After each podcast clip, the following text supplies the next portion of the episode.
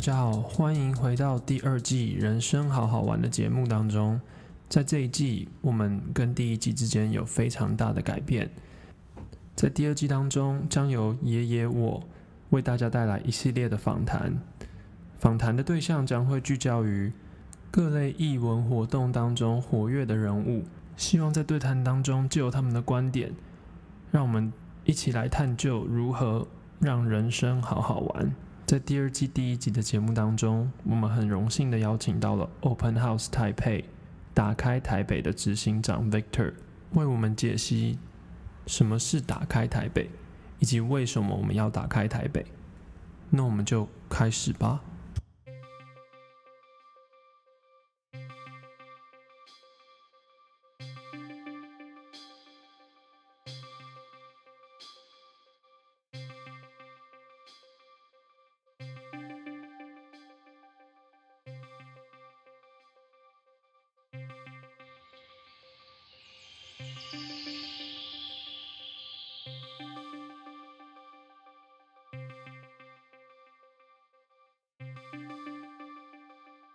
自我介绍一下，大家好，我是爷爷。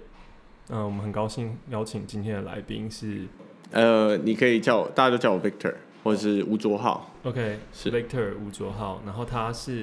接下来要举办的这个 Open House Taipei 的 CEO。我的听众大家好，我是 Victor。我自己的背景呢，其实是我在呃成大念完建筑系，还有都市计划学系之后呢，我在台南工作了几年。那在这中间，呃，我在一间叫做嘉诚工作室的地方，呃，做建筑相关的设计的工作。那接下来我到美国的哈佛念景观建筑研究所，念完之后呢，我拿了一个研究案，这个研究案让我成为一个研究员，并且有机会可以以台湾金门的战地地景作为研究的项目，跟许多滞留台湾的。的朋友一样，就是我在三月的时候应该要回去做结案报告，但是因为疫情的关系，所以我就待在这边。那也因此有机会可以来啊、呃、执行今年的这个 Open House Taipei 的这个活动。嗯，那所以你在这个活动当中，你扮演的角色是？哎、欸，我在这个活动里面，我在公司的部分，我是公司的执行长。那在活动的部分，我是这个活动的策展人。是我之前有在交大的建研所带过呃建筑设计的课程，同时也有在威尼斯双年展的台湾馆担任公关的负责人。呃，我们接下来就是会在今年的十一月二八二九两天，礼拜六、礼拜天啊，举办这个叫做“打开台北 ”（Open House 台北的活动。这个活动它的最中心的思想就是说，会在这个为期四十八小时的时间内打开。隐藏在台北，平常大家没办法进去的七十四个空间。这些空间呢，嗯，小到可能只有六个人可以进去，那，大到可能是一两百个人可以进去的空间。这些参观空间的过程呢，都是免费的。那当然，这些空间的主理人，他们可能会策划一些相对应的活动，比如说工作坊啊、论坛啊，甚至是互动式的这个动态表演。那这些东西。它会依照场馆不同的需求，可能会着手其他的费用，但是基本上参观这些空间都是免费的。对，那是什么缘由你就是有这个活动啊？这个是一个非常好的问题。这个活动呢，其实为什么叫 Open House Taipei，就是因为它原本它的核心的活动叫做 Open House。那 Open House 这个活动是一九九二年在伦敦举办的第一届。所以到现在已经第二十八届，那全球呢，总共有将近五十个城市，每一年的秋天会举办这个活动。那，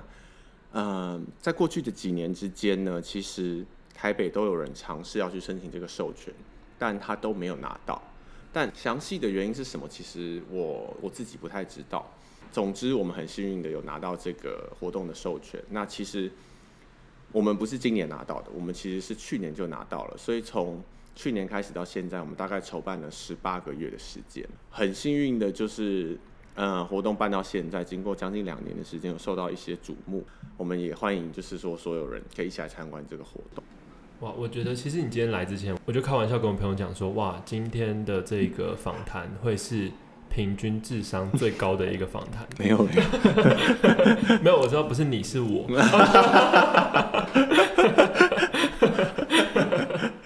没有没有开玩笑，不过真的我是非常因为这样的原因，我非常期待，因为 Victor 他在国外有非常丰富的经历，所以呃也很期待他接下来要办的这个 Open House 台北的活动。是。那我刚刚在开始的时候，我有跟 Victor 玩了一个简单的小游戏，就是打破我们之间的就是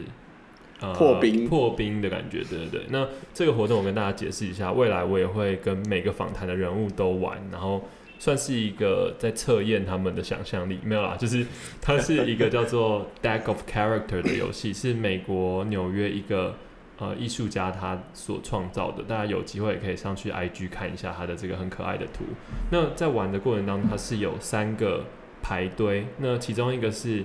角色，然后还有呃地点以及他们使用的工具。那我会请呃我的朋友或是每个来宾去抽一张卡。然后去大概陈述一下这三张卡对他们呃有什么样的想象，或者是也许它可以作为是占卜，就是很很轻松的你你的今天，或者是你接下来的展望，或者是正向的帮助你的生活的方式。那今天 Victor 他刚好抽到了一个小偷，然后一个算是牧场，是是他的地点，然后他还有工具是一个镜子，是。那我们来听他看看他会怎么说这个。这个组合，嗯，我首首先，我我我觉得这个游戏非常好玩。然后刚刚其实聊了一阵子之后，我突然想到，我好像在美国的时候就已经有看过这个游戏，但是而且也看过这位艺术家的作品。那我我我觉得我可能办这个活动办得有点走火入魔，所以就是我现在看什么看什么事情都会想到这个活动。然后今天这个牌子，我牌组我觉得其实真的非常有趣，就是说。嗯，首先是这个小偷的部分啊，就是说，我觉得这个小偷他其实很像是我们这次的这个这个团队去执行整个专案的这个过程，就是说，我们想尽办法，然后就是从各种这个细缝中，就是去找到某一个机会点，然后来策划这整个活动。然后镜子的部分，我觉得其实它会很像是这个活动它。希望可以呈现的一个面向，也就是说，大家在台北生活这么久，或者说大呃台湾各个城市的朋友都觉得哦，台北就是这样子，但是它真的是这样子吗？就是说，你有没有机会透过这个活动来重新检视，来反射自己所处的这个城市的空间？最后这个牧草，我觉得就是我们的这个活动，它慢慢的茁壮。对，刚刚还有一件事情是，就是这个牧草也让我想到，就是，嗯，因为我们这次其实为了要去策划这整个活动，打开台北，他希望你可以重新认识这个城市。那为了要重新这个认识这个城市呢，你需要重启你的五感。所以我们其实因为就听众朋友可能，我们我们我们我们收到非常多的讯息，认为我们是一个非常有钱的团队。但其实这个活动截至今日此刻为止，都是我们所有人自掏腰包在执行这整个活动。这个时候就要工商服务一下，就是说我们有一个重启感官的一个集资的计划，接下来可能会在十月底推出。那我们里面会放呃跟重启你的感官、重新认识这个城市有关的一些品相。啊，比如说包含底片相机啊，比如说你在都市生活中，台北都市生活中，你会需要咖啡，需要茶叶，啊，甚至是需要一个托特包。最特别、最特别的，可能是我们有在努力的，希望可以跟啊、一间神秘的公司一起推出一个属于台北的气味识别的系统。是，那希望可以让大家重新透过不同的感官来认识这整个城市。嗯，是。我很好奇，是说你刚有提及到说它是一个私领域，就是公开对于公领域的的一个活动。那我想要请问你，对于就是公司之间是怎么样的心情啊？就怎么样的想法，是在界定这个公司？嗯，基本上，呃，这是一个非常好的问题，就是说，当初在一九九二年这个活动在伦敦举办的时候，它其实是因为在战后整个欧洲的经济是非常萧条的。当时呢，在伦敦政府部门对于整个都市的大家所谓的建成环境，建成环境我们跨越了都市景观建筑、室内设计，所有跟你居住有关的东西，我们都叫做建成环境。他们认为这个建成环境，他们关注的是这些古迹，或是这些所谓有历史性的建筑。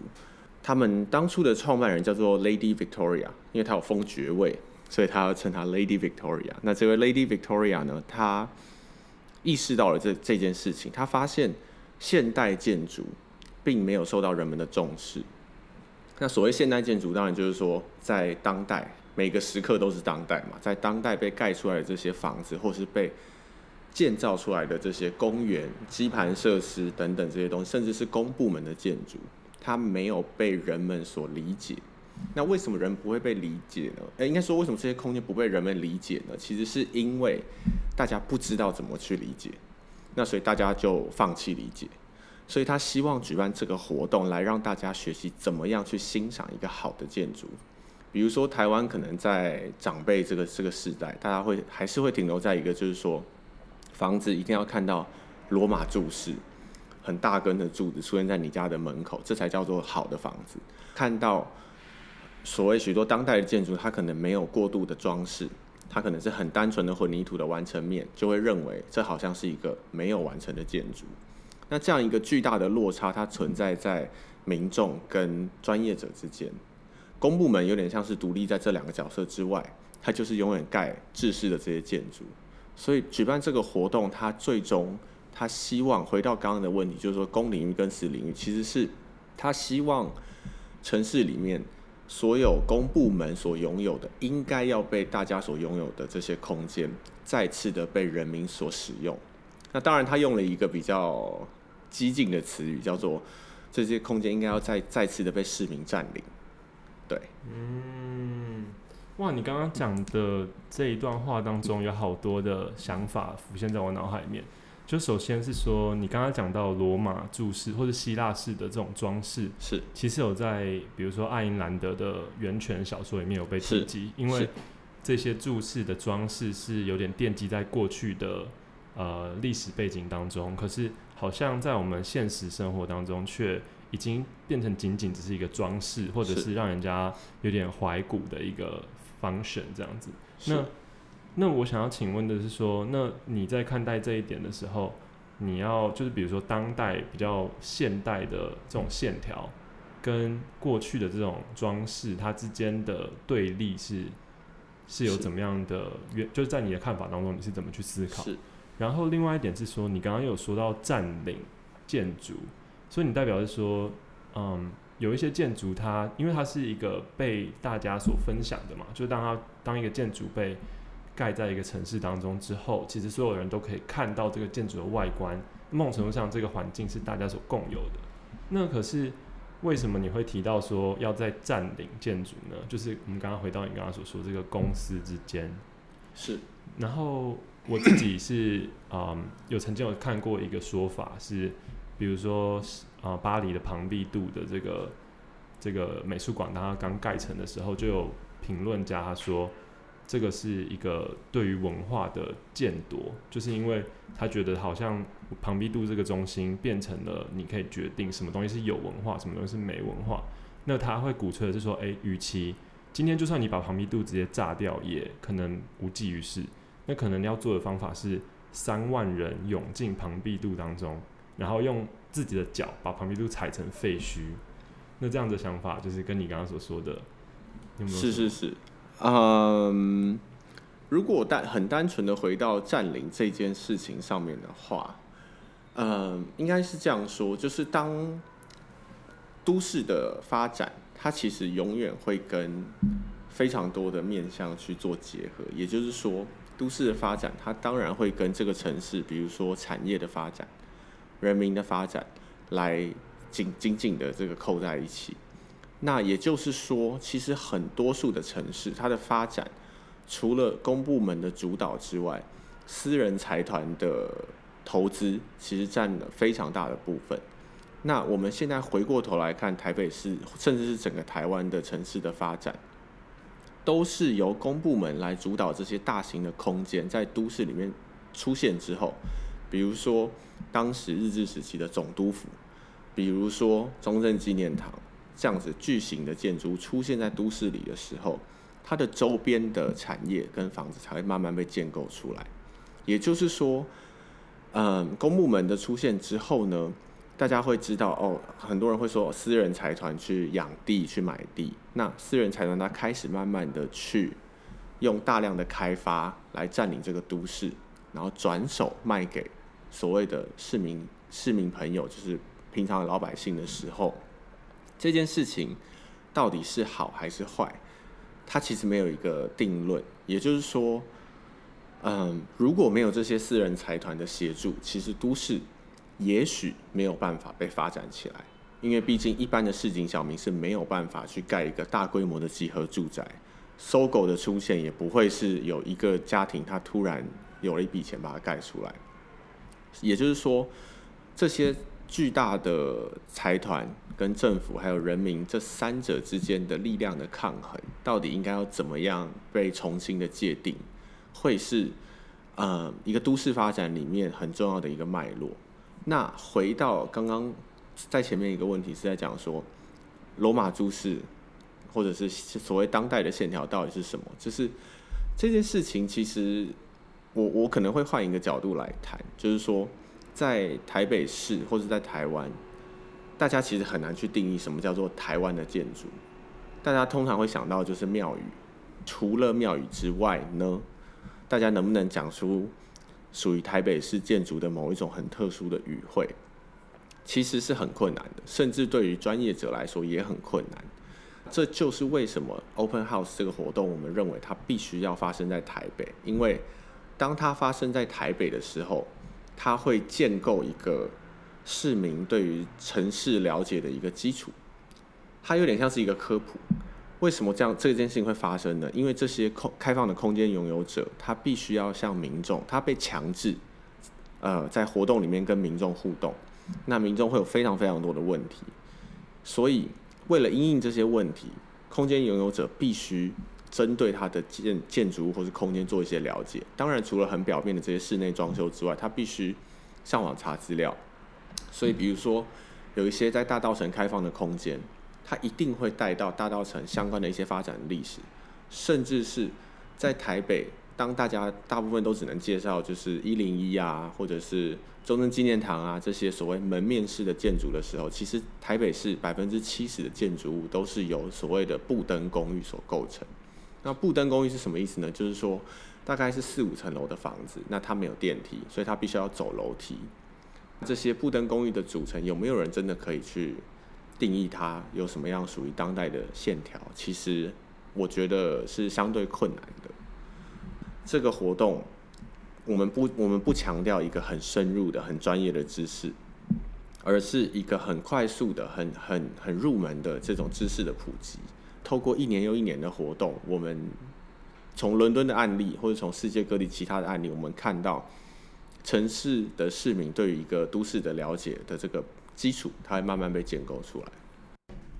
所以你刚刚说布登公寓，它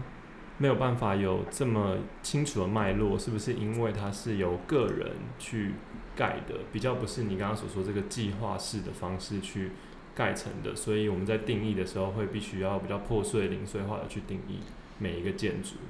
嗯。我会觉得，也许切入的点可以从另外一个角度来看，也就是说，因为布登公寓它的构成，它的量太大了，也所以它导致说这就是常民生活的一部分。因为当这种所谓象征性、指标性的建筑出现的时候，它讨论的热度非常高。那为什么它可以成为指标性或是象征性的建筑？就是因为它有。非常明确的设计的语汇，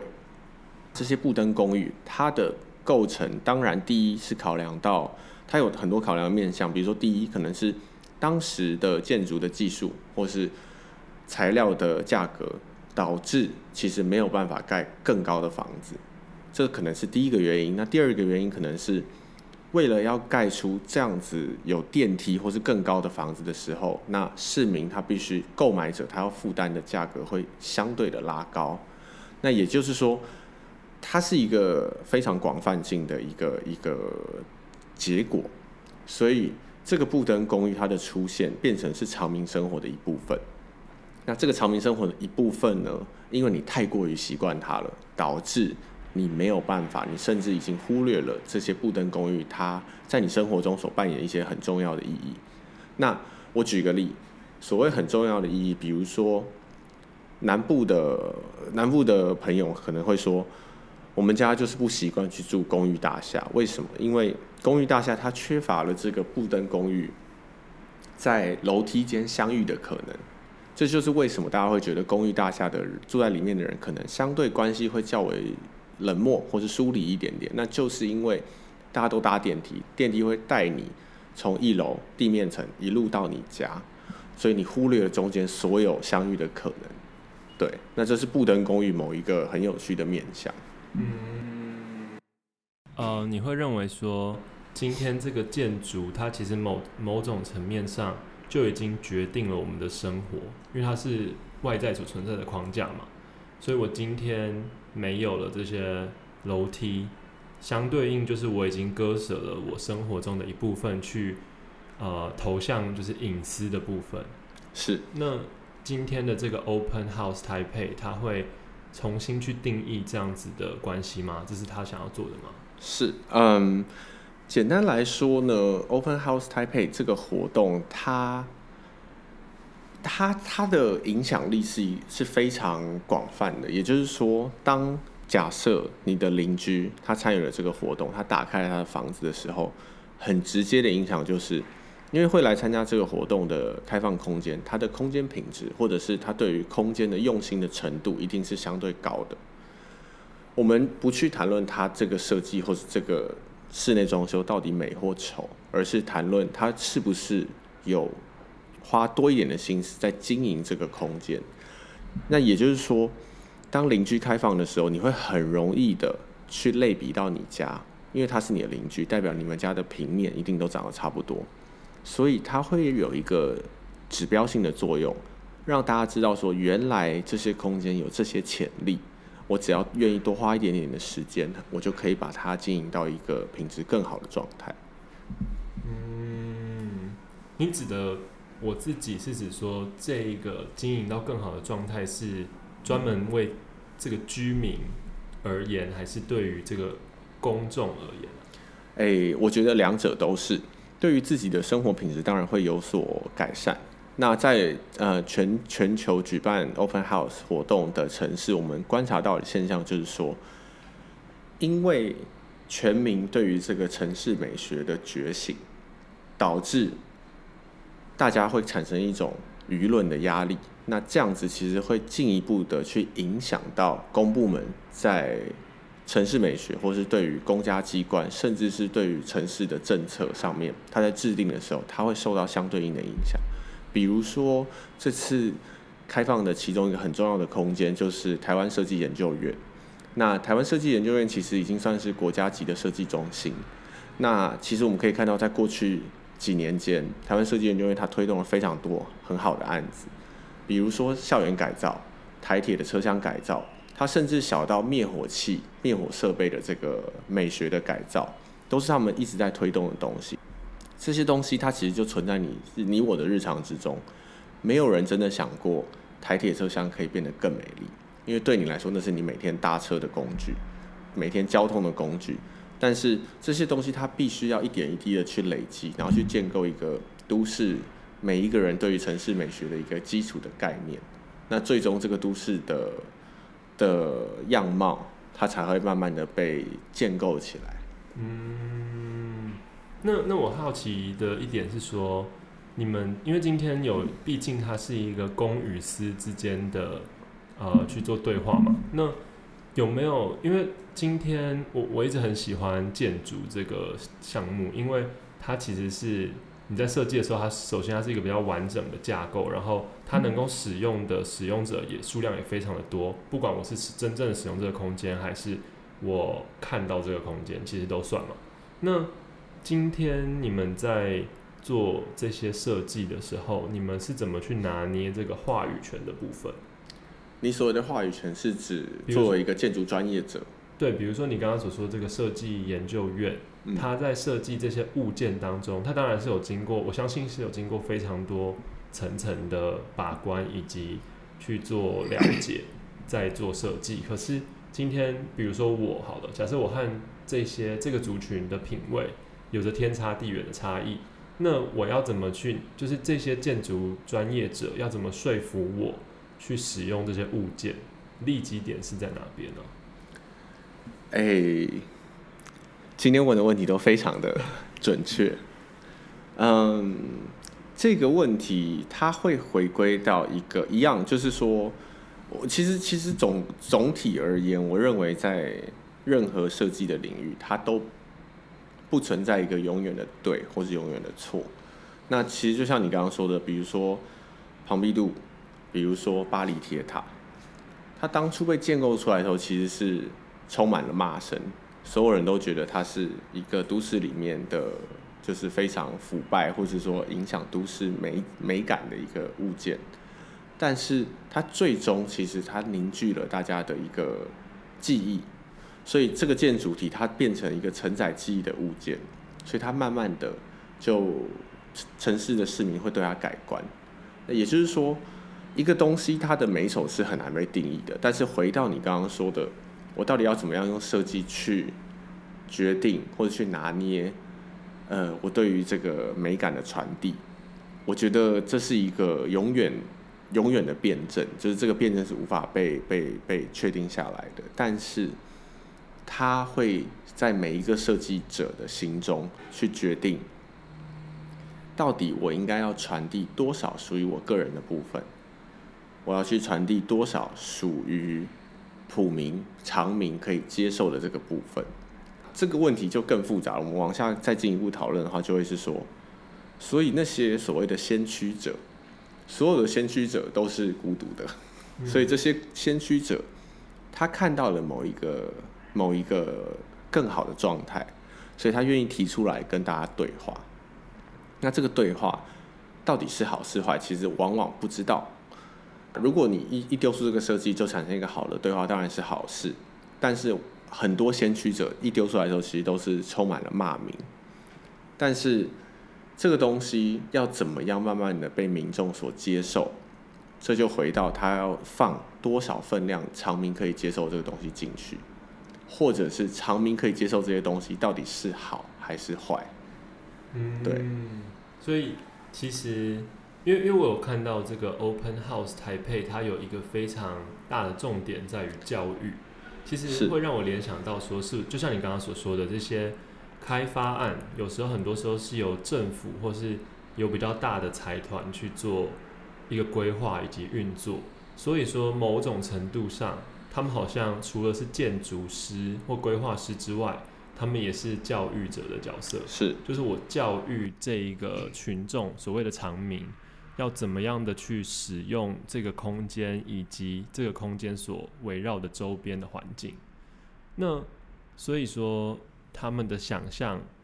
他们如果当然好的情况下是他们可以看到比一般的人所看到更远的地方，因为他们也许站的位置在更高一点点。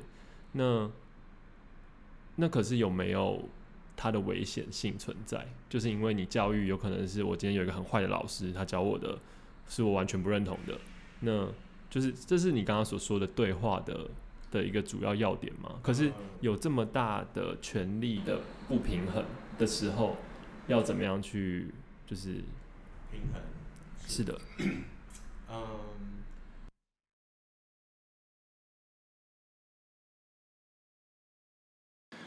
如果要谈这个问题的话，我我觉得我可能举一些例子来谈会比较容易理解。在这次的 Open House Taipei 的这个选点中呢，我们有一个很有趣的对话。其实，在七十四个选点中，我们可以拉出非常非常多不同的的线来去做空间之间的对比。那在针对这个问题呢，我举一个例来说，在这次开放的三个点，三三大饭店，第一个就是呃金普顿大安，那第二个是富邦一旅，在大安站的后方，那第三个是金华酒店的总统套房。那其实我们一开始并没有有意识的在在邀请或者是在跟这些空间做讨论。但是当他们三个空间共同加入这个活动的时候，它发生了一个非常有趣的对话。因为富邦一富邦一旅这间旅馆呢，它的发生是因为那个区域即将要被都更，所以那边有一个闲置的房子，一个很大的量体在在城市里面。那一般而言，大家在都更的过程中，总是会经历过一段，比如说现在忠孝东路上充满了这样的房子，就是空屋。因为原住户全部都已经迁出了，那这个房子它是不是就放在那边，就是让它闲置，然后可能甚至产生一些治安或是卫生的疑虑，还是你可以很积极正向的去面对这个问题？那在这个案子里面，富邦一旅他，他他所代表的或者说他所建立一个典范，就是说他愿意积极的去面对这个问题，并且把它改造成一个旅店，他明年就要被拆了，所以。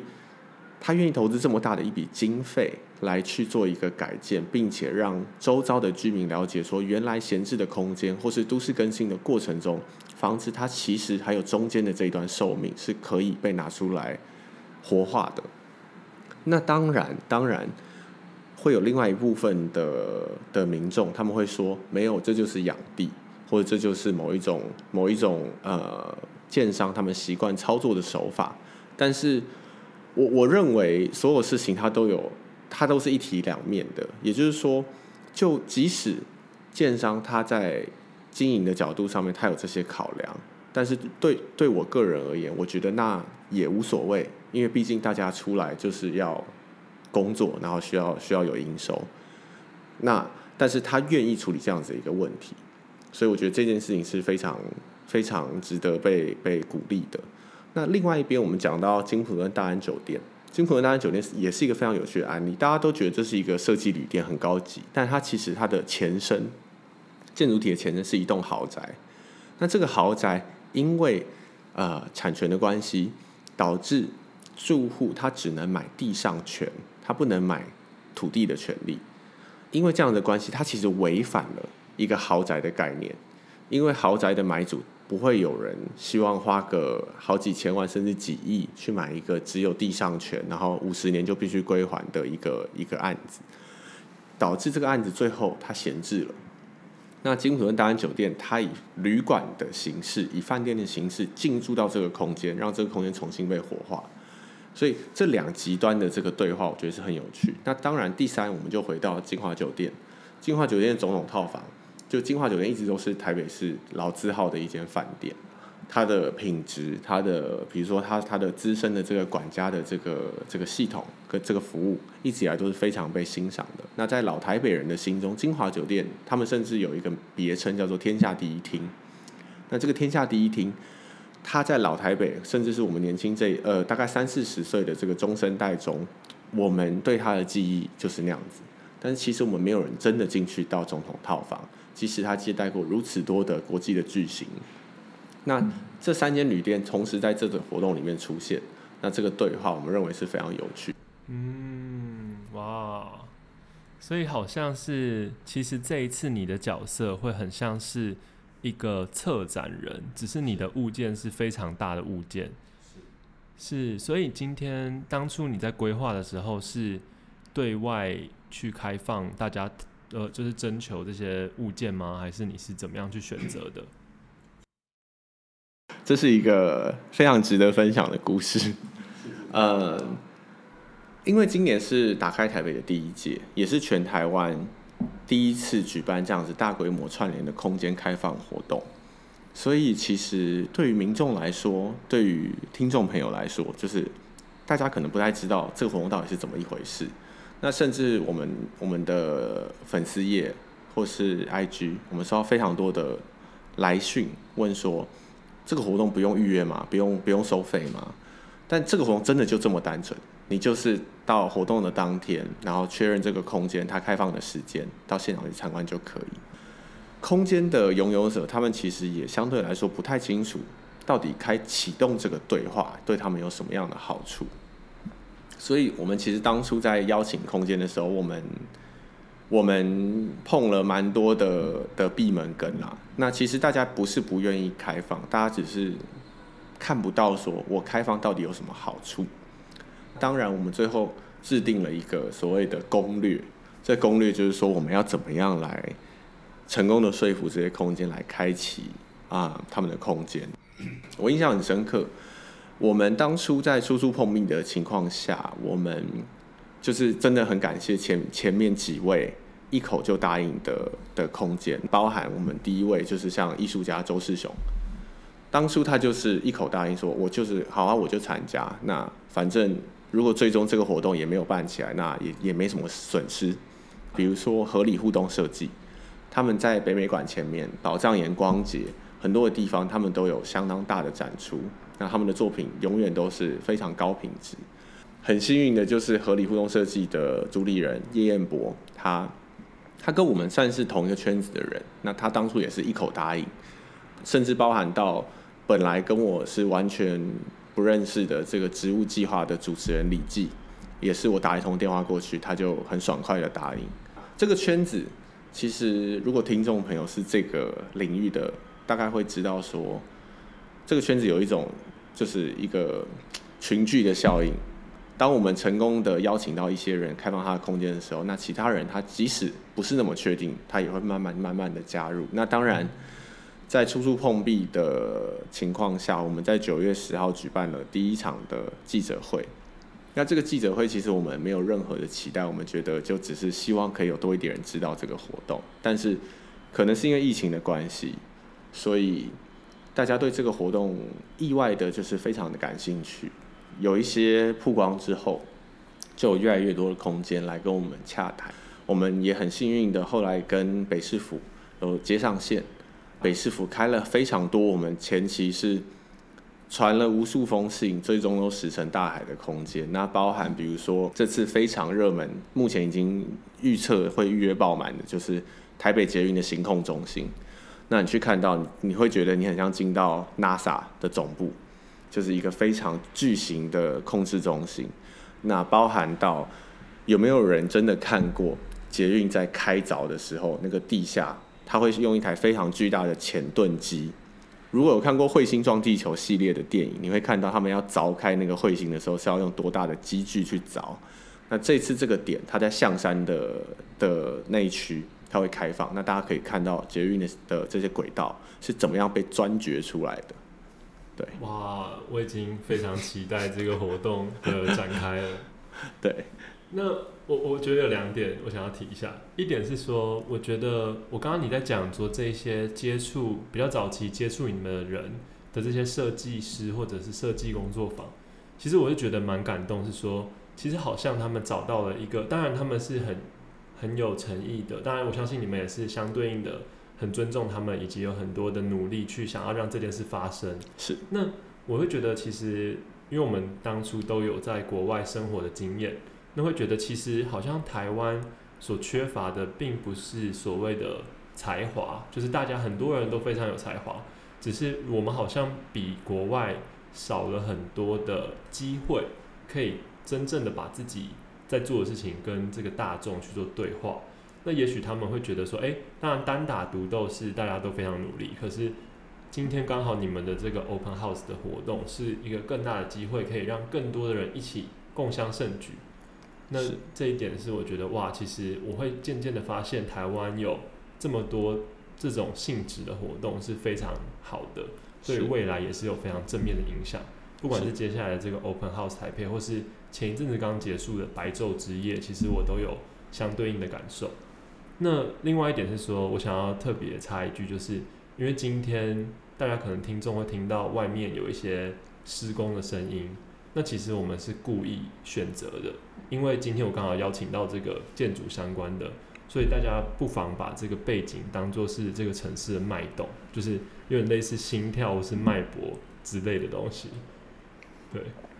那比如说，那你会，那如果今天我是一个一般的民众，我想要参加这个活动的时候，你会怎么建议大家用什么样的心情去去参去参加？嗯，因为这一次真的是第一届，所以嗯，我们其实会，我们其实知道大家会很期待可以一次收集完这个所有的空间名单，但是嗯。我因为我自己在伦敦参加过两届，那同时我也啊、知道说这个活动它其实因为点跟点之间它有距离，你需要交通，那你需要你需要跟空间的主理人有互动，所以我们其实会跟大家建议就是说不要有压力，也不要期待你会看完所有空间，因为这件事情是不可能发生的，所以。呃，我们会建议就是说，在活动开始之前呢，先上我们的官方网站，那到官方网站上面去搜寻你自己喜欢，然后自己有兴趣的空间，那查好他们的开放时间之后呢，每一天大概安排三个点就好，那两个备选的案，那这两个备选的地点，也就是说，如果你刚好时间真的有余裕的话，那你就去参观，不然三个点。去参观完之后，可能晚上去呃台北市其他的地方喝喝一杯酒，那放松一下，第二天再来参加。那第二天参加完之后，我们明年再一起来期待下一届的活动发生。因为我们拿到这个授权呢，其实是要连续办三年的，嗯，所以明年的点只会越来越多，然后也会越来越精彩。所以大家就不要有压力，今年我们好好看，大概六到八个点就可以。哇！可是你开放了七十四个，我这个收集控我没有办法只看六个哎。是，其实伦敦开放八百个哇，所以所以这就是一定不可能看完啦。所以就是说，呃，其实我们接下来会在我们的自媒体上面，就是跟大家分享所谓的小编精选的路线。那我们会推荐几条不同类型的路线，让大家可以比较有一个方向可以去依循。对，那。这些需要预约的空间，我们也会在十月底的时候开放，大家可以线上去做这个预约的动作。所以就是有会有一个攻略的感觉，让大家去想办法攻略这整个活动。对，那是因为嗯，大家的时间上比较难安排，因为有一些私人的空间，还有一些公家的空间，所以只有那么短的两天吗？是，其实。这这也是民，就是说朋市民朋友非常常问我们的问题，就是说啊，你们都花这么大的努力了，为什么只办两天？其实这这件事情，第一当然很直接，就是说这个活动的规定就是你只能办一年，就是两天，这是这个授权下面的规定。那第二其实是这样子，就是说，嗯，作为一个做一个呃建筑的专业者，我我我会以我的自己的感受，就是说。其实，当你到一个空间的时候，你除了要感受建筑体本身的美之外，你还要去感受这个空间的主理人，或者在这个空间活动的人，他的所有跟他相关的事情，包含所有的家具，他看什么书，他到底在喝什么样的咖啡，或者是他到底都用什么样的家具。那你了解完这个第二个层次之后嘞，你可能还要跟周遭一起在同一个空间的参观的民众有一些交流跟互动。那你还要做一些笔记，还要照相，还要跟空间主理人聊聊天，所以其实是一个资讯量非常爆炸的状态。其实跳到一个比较比较抽象的层次来说，就是说这个美学的培养，其实并不是就是就跟所有念书的道理一样，就是你并不是我一天把整本书念完，我隔天就可以上场考试考一百分，这件事情是不可能的。所以其实呃，这就是为什么我们会推荐，就是说一天大概看三个点。那这些东西你让它在你的脑子里面就是慢慢的发酵，然后你之后到在活动结束之后，你可能去家具店去参观其他的空间，或者是去去买其他的物件的时候，你就可以把这些心得慢慢的放进来。那在这个过程里面，你也会发现到你好奇，或是说你有新的问题发生，比如说啊，我上一次可能忘记看到别人都是怎么样处理他家的客厅。他的卧室都怎么处理，或者是他的办公室都怎么处理？那这些东西就放在心里。那我们明年的时候，我们就锁定这些，呃，有有有疑问，然后可能可以找到解答的空间，我们再去看这样子。哇，这这对，这这已经是非常的，就是你这样说已经让我有非常多的想象空间，还有非常多就是自己可以改善的地方。就是看看我的周围，想想看看别人，想想自己。是，哇，那哇，我现在太也是突然有太多资料量。首先是我知道七十四个我都看不完的时候，我就已经有一个很很难过、绝望的心，绝望的心。对对对。可是我觉得，再话又说回来，其实我们其实是有一点贪心啦，因为比如说大家可能有听过二零二零有一个疫情，就是已经变成好像是一个乡野奇谈，以台湾的情况来说。所以说，其实有这样的机会已经是非常的幸运。那如果从这一点去思考的话，我想要再顺便请教您一个问题，就是因为二零二零确实发生了这么重大的事件嘛？那嗯，当然，相较于台湾而言，很多其他的国家是没有办法有所谓 open house，甚至连 open 都是一个无法想象的一个境界。那你以你的看法来说，你会认为，当我们有这么大的，也许会呃，这么大的事件，也许会引导到所谓的 behavioral change 嘛，就是对于所有人的行为会跟随着这个事件所改变。那在建筑上面，如果他是作为一个教育者的角度的话，你希望用什么样的方式去，也许让我们未来有一个更好的进程？是这个问题，我觉得我会用呃连续三年的这个这个呃活动的方向或者活动的主轴来做回答。也就是说，连续三年的这个活动，我们其实每一年有制定一个主轴。第一年，二零二零年，我们在谈的，就是很直接在谈，到底什么是台北，到底什么样的东西建构了台北这个美好的城市生活。回到你刚刚有提到的，就是说白昼之夜，甚至到草率季、保障盐光节这些非常让台湾可以登上国际的活动。其实，在第一年的活动里面。我们广泛的打开这些空间，其中一条很重要的线就是打开这一些让台湾、让台北登上国际舞台的幕后主理人。所以，白昼之夜的呃艺术总监林坤颖，他所属的豪华朗机宫，草率季所由黄伟伦所主持的这个草字头，宝藏岩光节也会开宝藏岩的空间。那甚至是二零一七年台北市大运的时候，有一支爆红的宣传影片。那这支影片是由 Beatle 所制作的，他们在大稻埕的工作室也会打开，所以大家一次会去看到这些让台北登上国际舞台、被世界认识的这些幕后推手。那第二年呢，我们在谈的是呃，在台北，这个“在”是再见的“在”。那这个“在”他想要谈的就是台北关于再生的一切事物。小到垃圾的回收、污水的处理，大家有没有思考过，说我每一天上完厕所，那个水一冲，这些水到底跑去哪里了？它难道就蒸发了吗？一定不是。那这些层层过滤的污水处理厂，它到底长什么样子？有什么样的人在背后默默的帮我们处理这些东西？那大到都市的再生，我们今年也开放了几个关于都市更新的点，包含兰州斯文里的国宅，包含。具有社会性议题的这个万华青年的这个社宅，这些东西都是在讨论，在当代居住的行为会怎么样被重新定义，或者被重新建构。第三年就回应到你刚刚讲的，在疫情的冲击之下，我们第三年的主题就是在谈社交台北。那社交台北就是在反思，在疫情冲击后的两年，台北市或是说整个台湾人际之间的互动是怎么样被重新的定义。所以第二年我们在展在台北的时候，我们会开污水处理厂啊、资源回收站啊、蓄水池这些跟再生有关的空间。那第三年社交台北，我们会开纯网银，也就是说银行已经不再有实体店面了，大家都是全部全纯线上工作，或者是所谓的共享办公室，或者是呃电信公司的电信台，对。那。那哦，那我这边问一个比较尖锐的问题好了，因为就我所知，这个 Open House 的这个它是一个 non-profit 的 organization 嘛，是，就是它是不以盈利为性质的一个组织。是。那它在过程当中，它有没有干涉？因为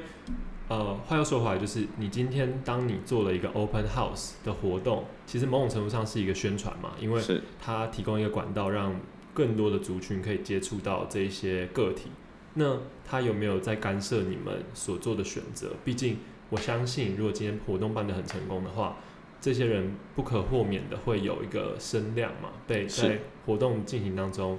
呃，去累积而来的。那你是怎么去思考这个问题？这个问题也非常有趣。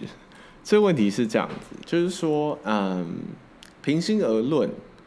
这个活动一样又回到它是第一届，所以其实。我们的品，所以如果说我们打开台北是一个品牌的话，这个品牌的效益是非常低的。所以这次打开的所有的空间，严格说起来，全部都是我业界的前辈或是业界的师长。所以其实是他们的声量，让我们这个活动被看见。那我们其实真的真的非常感谢他们，就是各方伙伴的这样大力支持。那甚至是比如说，呃，金普顿大安酒店。或者是松山文创园区、台北市文化基金会，当初他我们根本就是一群，就是因为我们这个团队非常的年轻，就是听众可能不知道，我们这个团队平均年龄不到三十岁，我可能是这个团队年纪前三长的这样，也才也才三十岁，所以嗯，在这样的这个前提下面呢，就是。呃，他第一届我们并没有遭受到说，因为第一届我们真的是大家也对我们没有什么期待，大家也不觉得可以从我们身上获得什么样的好处或是利益，毕竟我们也没有办法支付他们任何的费用，所以这个问题也许也许会在之后的几届中发生，但是我们不知道，但是。至少就目前的情况来看，回到你刚刚说的，就是我觉得台湾的这个设计产业，甚至是所有跟建成空间有关的，比如说公部门、都发局，他们其实非常支持这整个活动。我们我们非常乐见，就是说公部门他们愿意这样跳下来，然后支持一个非常年轻的团队。那各路我们都我们常常讲说，各路各方伙伴或是各路好友。他们愿意在这个活动里面支持我们这样一个非常年轻的团队。我们可能很多人都是一面之缘，或者是在某一个小小的案子上面有合作过这样子。嗯，哦，我觉得这个是一定会很成功的啊！这个，这个你刚刚所说的内容就已经让人家会忍不住想要去看。所以你你再说一次，你说这个时间是什么时间点？我怕大家已经忘记了。这今年的活动，我们就是会在呃十一月二八跟十一月二九礼拜六、礼拜天，为期四十八个小时的时间内去开放这个七十四个选点。是，你刚刚说过，因为一天也许最多可能就看三个，所以两天看六个。那其余的这六十几个没有办法看到的，会有其他的方式去露出吗？哎，我们目前为了让这个。神秘感继续维持，所以呃，当然，也许大家可以在呃社群媒体上面看到其他空间的一些照片，但是毕竟看照片搔不到痒处，所以我们会觉得看照片可以让你对这个空间有一个期待，明年再来。嗯，是。所以呃，那回到你个人来说，你自己对于台湾未来的想象是怎么样？因为毕竟你去过的国家非常多，然后你也自己在实地在外国生活过，那你会现在这个时间点，你会怎么去思考台湾的未来或台北的未来？是，嗯，这个问题蛮大的。我觉得以我的资历来说，我我我觉得我可以分享一些我的看法，就是说，呃，今年。回到 Open House 这个活动，其实台北真的非常难得，因为在全球将近五十个城市里面，只有台北跟苏黎世是全体开放，其他城市都是线上或是半线上的形式在举办这个活动。如果真的要说台北的未来会是什么，嗯，这个问题有一点大，但是我会认为，其实呃，在整个设计的所谓的软实力上面。其实台湾就像你刚刚说的，其实台湾不缺的是人才，缺的其实是一个好的机会。我希望在这个活动里面，因为其实非常多支持我们的单位打开的空间，他们也是有非常非常年轻的团队所组成。比如说，我们其实最早不是找空间，我们最早其实是找赞助商。但是其实我们的赞助商的这个一路上走来非常非常的艰辛，但是。呃，比如说台虎精酿，当初一口就答应，我们什么都没有，他们连简报都还没看到就一口答应，他们就愿意呃用物资的方式来支持这整个活动。台虎精酿组组成的三位呃创办人也是非常非常的年轻嘛，甚至到川石这个法式的甜点店，他也是啊。由非常非常年轻的一个团队，一个老板来组成。他的老板跟我是在高中认识的同学，那甚至一直到微光咖啡，那甚至一直到比如说金普顿，他们也是由非常非常年轻的这这这个团队来组成。对，所以我觉得这个活动，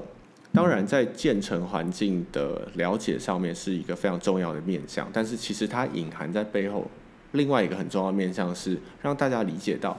原来台台湾或是台北有这么多年轻的团队在做这么多很棒的事情，是不是可以让年轻的团队在其他的地方有更多更好的的露出，或是更多更好的这个曝光？嗯，嗯哇，真的真的非常非常有意义。是哇，好，我想今天这个全场高能，今天这个大大来到我这个小小的录音室，很感谢你的。这个呃访谈，然后也很期待接下来的这个活动，是，然后祝祝你们一切顺利。谢谢，谢谢，谢谢，好，感谢。